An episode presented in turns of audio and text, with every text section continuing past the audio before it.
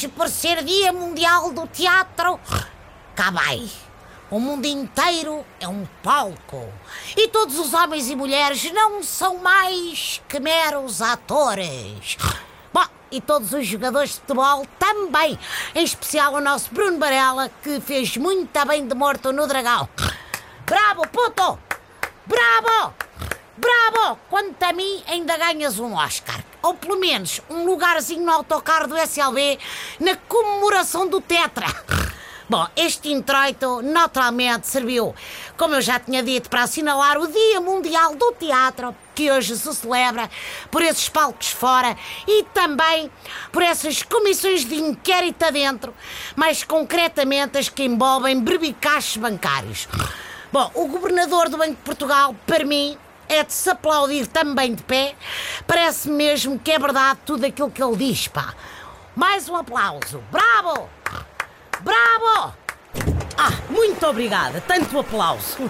Este táxi recebe ainda melhor que a Uber. Diga-me, tem rebuçadinhos de menta? Epá, a nossa relação chofer-cliente estava a começar tão bem. Eu vou fingir que nem ouvi essa parte do Uber. Bom, para onde é?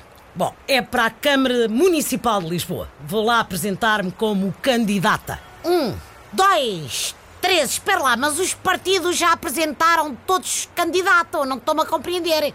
Até o PSD, que já tinha desistido e estava a pensar ficar para ti nas autárquicas, pá. Pois sim, mas houve uma ligeira mudança de plano, sabe? Como a oposição está a apostar forte nas mulheres, o governo juntou-se e vai apresentar uma candidata da geringonça e essa candidata sou eu. Então, mas não tinham já o Medina?